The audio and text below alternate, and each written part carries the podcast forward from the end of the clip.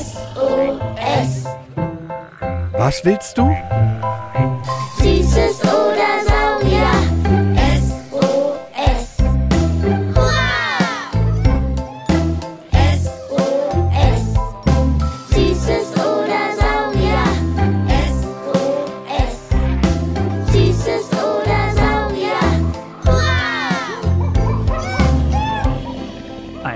Podcast über alles, was krabbelt, stampft blubbert. und fliegt. Wir haben Süßes, Und wir haben Saurier, heute mit giftigen Raupen, 80 Flügelschlägen pro Sekunde Motten im Licht. und den Schmetterling.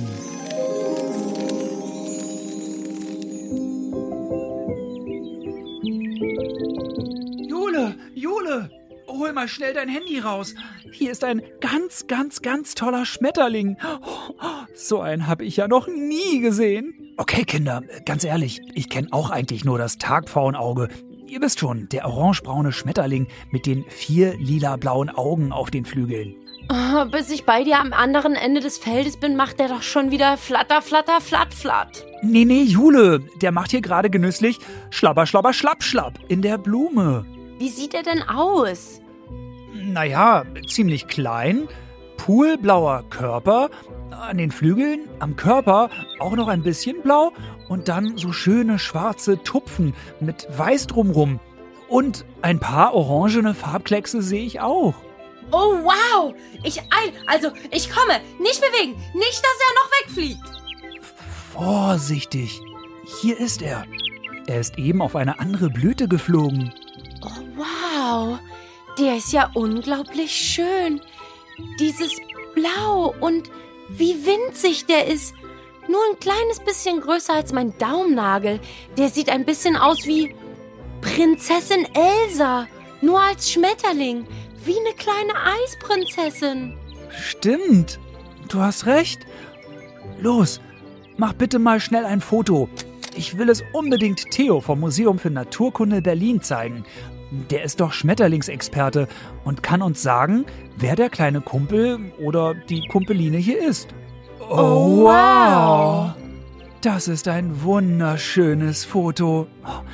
Die Farben. Toll, toll, toll. Und jetzt können wir ihn sogar auf deinem Handy größer ziehen und in die Details reinzoomen. Da sagt noch mal ein Erwachsener, dass Handys nur zum Rumdaddeln sind. Der Schmetterling geht jetzt über den gesamten Bildschirm. Hui, äh, das war wohl mein Magen. Ich habe einen Bärenhunger. Ich glaube, ich will nach Hause. Okay, Hunger haben ist wirklich blöd. Was hältst du davon? Ich fahre ins Museum für Naturkunde Berlin zu Theo. Und ich mache uns was zu essen. Du hast mir doch letztens das tolle Rezept aufgeschrieben. Mit der roten Beete und Gurke und Pesto und Nudeln. Ein schöner frischer Salat. Da kann ich auch gleich den wilden Rucola, den wir hier gefunden und gepflückt haben, mit reinmachen. Oh ja, aber abwaschen nicht vergessen. Du weißt ja nicht, ob hier schon ein Tier dran gestrullt hat. Stimmt, Kinder. Auch wenn ihr etwas in der Natur findet, immer schön abwaschen und vorher noch einmal mit einem Erwachsenen überprüfen, ob das, was ihr gefunden habt, auch wirklich gegessen werden kann. Manche Beeren zum Beispiel sind nämlich nur für Vögel da und können euch üble Bauchschmerzen machen. Ich bin wieder da und ich weiß, wie unser Schmetterling heißt und dass es ein männlicher Schmetterling war. Und wusstest du, dass es einen Wanderfalter gibt, der innerhalb von 14 Tagen, also zwei Wochen, von Deutschland aus 4000 Kilometer fliegt? Also, das heißt, der fliegt da runter bis zum Mittelmeer und über die Berge in Afrika und selbst durch die Sahara, durch diese riesige Wüste. Und Mottenjule, Motten, die fiesen, die uns die Sachen ja zerfressen oder in der Küche rumnerven. Das sind auch Schmetterlinge. Und, und, äh, und. Sparky, du redest ja so schnell wie ein Schmetterling umherflattert. Lass uns erstmal in Ruhe essen. Ich hab sogar Schmetterlingsnudeln gemacht. Au ja! Flatter, flatter, schlabber, schlabber. Und nein, ihr Kids da draußen vom Radio und unter den Kopfhörern, keine Sorge, keine Nudeln aus Schmetterlingen. Die heißen nur so. Manche sagen auch Schleifchennudeln dazu. In Italien, da kommen sie her, heißt die Nudelsorte Farfalle. Während wir essen, könnt ihr ja mal fix hören, welche Fragen ihr euch eigentlich so zu Schmetterlingen stellt. Wie unterhalten mich eigentlich Schmetterlinge? Warum mögen Motten meine, meine Klamotten so gern? Ich möchte wissen, wie ein Schmetterling fliegt. So, bevor wir hier jetzt ins Fresskoma fallen, lasst uns unser Gehirn mal auf Hochtouren bringen. Jule, wusstest du, dass der Schmetterling übersetzt Schuppenflügler heißt? Ah, weil er so viele Schuppen hat? Genau, sein wissenschaftlicher Name ist Lepidoptera. Da steckt einmal Lepi von Lepis drin, das ist griechisch und heißt Schuppe. Und Ptera kommt von Pteron und heißt Flügel. Lepidoptera, also der Schuppenflügler. Hey, da passt doch auch direkt die Frage vom sechsjährigen Jona aus Berlin dazu. Wieso Schmetterlinge so bunte Flügel haben und wieso man die nicht von oben und unten den Flügel anfassen kann. Theo, Biologe und Hüter der Schmetterlingssammlung im Museum, mit dem schönsten französischen Akzent, erklärt das so. Also die werden jetzt nicht gleich sterben, wenn man die an den Flügel anfasst, aber natürlich brauchen die Schmetterlinge ihre Schuppen für ganz viele verschiedene Sachen. Wie erstens im Falle der Tagfalter, die benutzen ihre schöne Flügelmuster einfach, um ihre Partner zu finden. Und wenn sie da plötzlich gar gar kein Muster mehr haben, dann können sie sich nicht mehr miteinander finden. Und die Schuppen sind so fein, wenn ihr einen Schmetterling da berührt oder er in eine Lampe flattert und sich am heißen Leuchtmittel verbrennt, dann sieht es aus, als staubt es. Das sind seine Schuppen, die er da verliert. Oh je, also wie immer, Nur gucken, nicht anfassen. Die Flügelmuster helfen aber nicht nur bei der Partnersuche, sagt Biologe Theo. Manche benutzen auch äh, ihr Flügelmuster, zum Beispiel um ihre Feinde abzuschrecken. Weil äh, oft in dem Fall der viele Tagfalterarten sitzen sie mit äh, geschlossenen Flügeln. Und da sind sie kaum zu sehen. Und wenn sie plötzlich gestört werden, dann machen sie plötzlich auf einmal ihre Flügel auf und dann äh, zeigen sie damit ganz buntes Flügelmuster. Und damit äh, wollen sie ihre Feinde äh, abschrecken. Theo hat jetzt mehrmals von Tagfaltern geredet. Was ist das denn? Schmetterling ist ja nicht gleich Schmetterling. Es gibt 170.000 Arten von Schmetterlingen. Damit sind die Schmetterlinge nach den Käfern das artenreichste Insekt, das es gibt. Und von diesen 170.000 Arten sind 18.000 Tagfalter und der Rest sind Nachtfalter. Also die meisten sind Nachtfalter. Und die einen fliegen dann nur am Tag und die anderen nur in der Nacht? Nee, nee, da führen sie dich in die Irre, die Schlawiner, äh, Schlametterlinge. Also einmal helfen die Fühler beim Identifizieren. Die Tagfalter haben am Ende ihrer Fühler, an ihren Antennen, so eine kleine Verdickung. Und wenn sich Tagfalter irgendwo hinsetzen, dann stehen ihre Flügel zusammengeklappt, wie zwei Blätter nebeneinander. Stimmt. Und erst wenn sie die Flügel aufmachen, sehen wir ihr tolles Muster, das manchmal ganz anders aussieht als die Unterseite. Bei den Nachtfaltern sind keine Bommeln oben an den Antennen und ihre Flügel falten sie sich auch auf ihrem Rücken zusammen. Und Tagfalter sind meistens schön bunt. Nachtfalter bei uns in Deutschland eher so braun, beige, gräulich, haben aber auch ganz doll schöne Muster auf ihren Flügeln. Sparky, mh, wenn ich mir jetzt hier unser Foto angucke, dann hatte unser kleiner Schmetterling Bommeln an den Antennen, seine Flügel standen aneinander geklappt da und er war recht bunt. Er war also ein Tagfalter. Ganz genau. Und zwar ein männlicher, gemeiner Bläuling. Auch bei den Schmetterlingen sind die Männchen meistens bunter als die Weibchen. Das Weibchen des gemeinen Bläulings sieht ähnlich aus, nur ist sie mehr beige-orange. Und ist der gemeine Bläuling etwas Besonderes? Hm, nö. Nur man sieht ihn nicht ganz so einfach, weil er so klein ist. Der ist in ganz Europa, Afrika und sogar Asien zu Hause. Aber auch er hat, wie viele andere Tagfalter, in den letzten Jahren und Jahrzehnten sehr gelitten, da in der normalen Landwirtschaft so viele Pestizide, also Pflanzenschutzmittel benutzt werden, dass da ganz, ganz viele Insekten sterben. Und Schmetterlinge sehen ja nicht nur schön aus, sondern genauso wie Bienen und Hummeln und Wespen bestäuben sie auch. Also es ist wichtig, dass es sie gibt. Und das mit dem Buntsein will ich noch mal genauer wissen, Theo.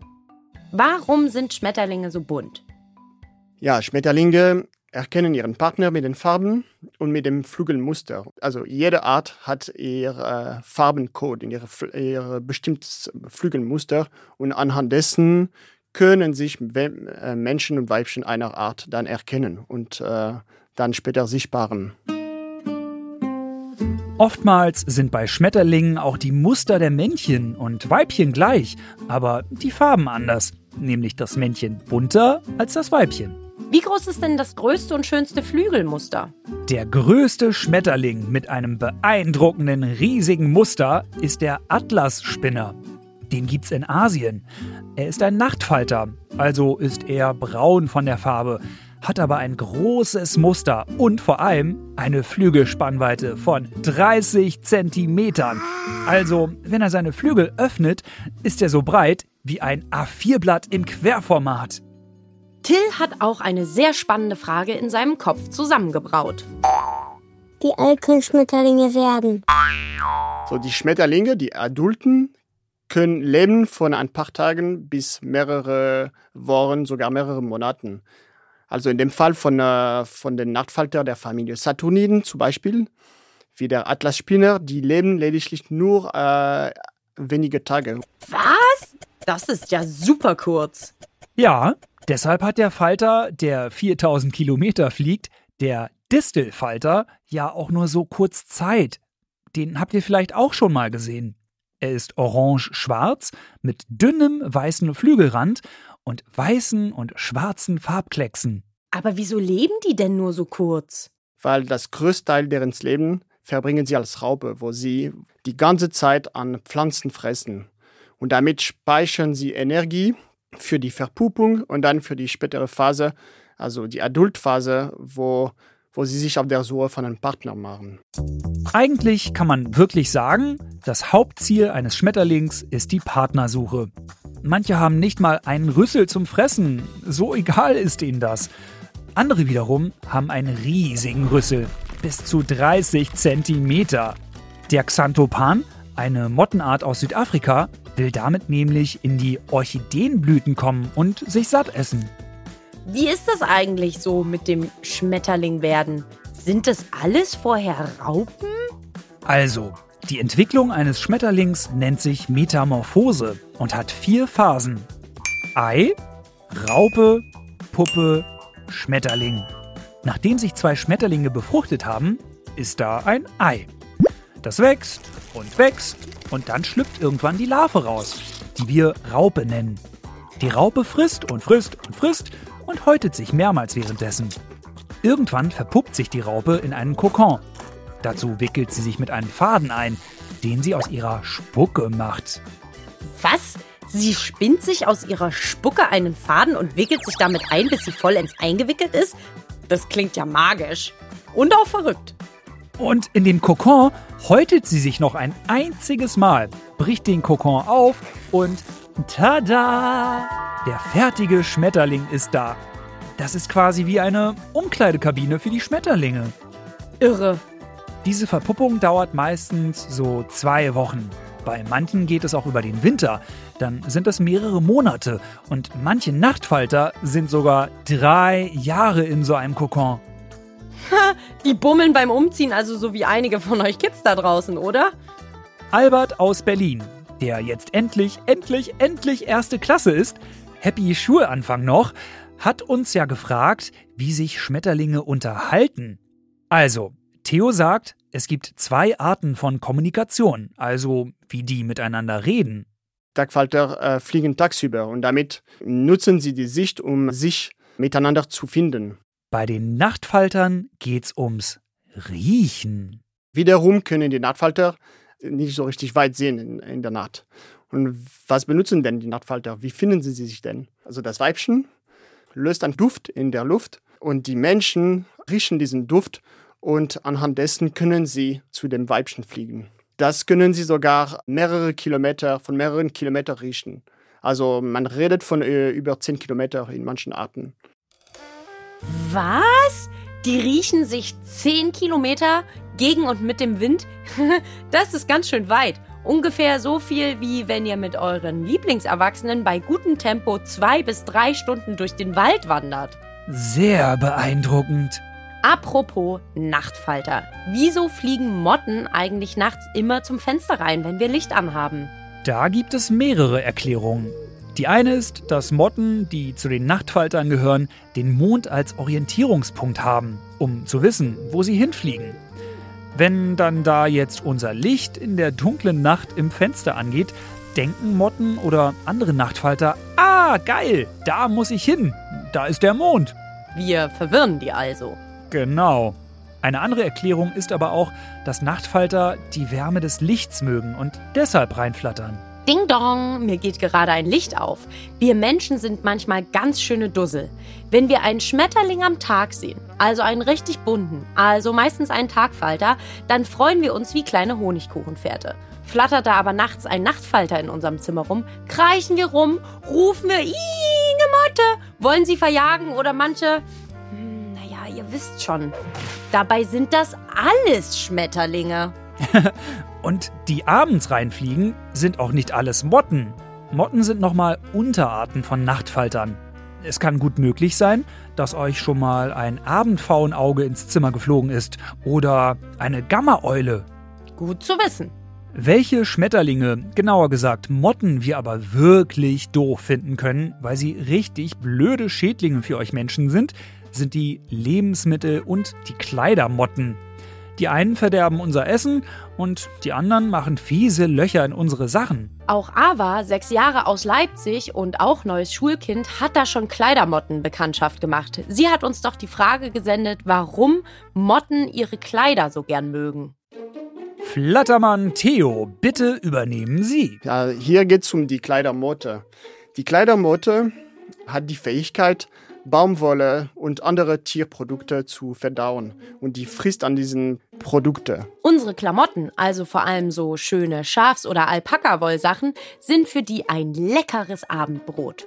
Und äh, in der Natur ist sie zum Beispiel in, Völ in Vögelneste zu finden. Und äh, für sie sieht dann plötzlich dein Kleiderschrank oder ein Teppich wie ein riesiges Festessen aus. Jetzt haben wir so oft übers Fliegen und Flattern geredet. Der sechsjährige Phil aus dem Vogtland hat uns doch auch gefragt, wie fliegt ein Schmetterling? Bei den Schmetterlingen haben wir verschiedene Typen von der Fliege. Also wir haben manche zum Beispiel, die, ähm, die einfach gleiten. Die benutzen die Luftströme und fliegen weit über die, die Bäume. Andere machen so zum Beispiel einen Zickzackflug, wie, wie viele Tagfalter, die man, die man auf der Wiese beobachten kann. Neben den Gleitern oder den Zickzackfliegern gibt es auch blitzschnelle, die Schwärmer. Und es gibt auch andere, die sehr schnell fliegen können, wie zum Beispiel äh, die Familie der Schwärmer. Äh, da denke ich zum Beispiel an den Taubenschwänzchen, der bis 80 km/h äh, schnell fliegen kann und bis zu 80 Flügelschlag pro Sekunde machen kann. Hui! Wie ein Flügelschlag vom Taubenschwänzchen ist die Folge schon wieder zu Ende und wir haben so viel gelernt, dass wir gar keine Zusammenfassung mehr schaffen. Ihr wisst, was das heißt. Macht eine Pause und hört die Folge einfach später nochmal. Nicht, dass euer neues Wissen verpufft wie ein Schmetterling im Licht. Und zeigt euren Lieblingserwachsenen gern auch Beats and Bones, dem Wissenspodcast für alle über 18 Jahren. Ihr habt auch eine Frage zu allem, was stampft, krabbelt, blubbert oder fliegt? Oder wollt wissen, wer so auf eurer Haut lebt? Habt noch eine Dinosaurierfrage auf eurem Herzen? Oder, oder, oder. Sendet eure Fragen an mich, Jule und meinen Kumpel Sparky von der Berliner Sparkasse ganz einfach als Sprachnachricht an 0176 921 36208 oder eine E-Mail an sos.mfn.berlin. Und wie immer folgt jetzt ein schlechter Witz. Blitz, blitz! Kennst du einen Schmetterling, der grün ist? Äh, Ein Zitronenfalter, der noch nicht reif ist.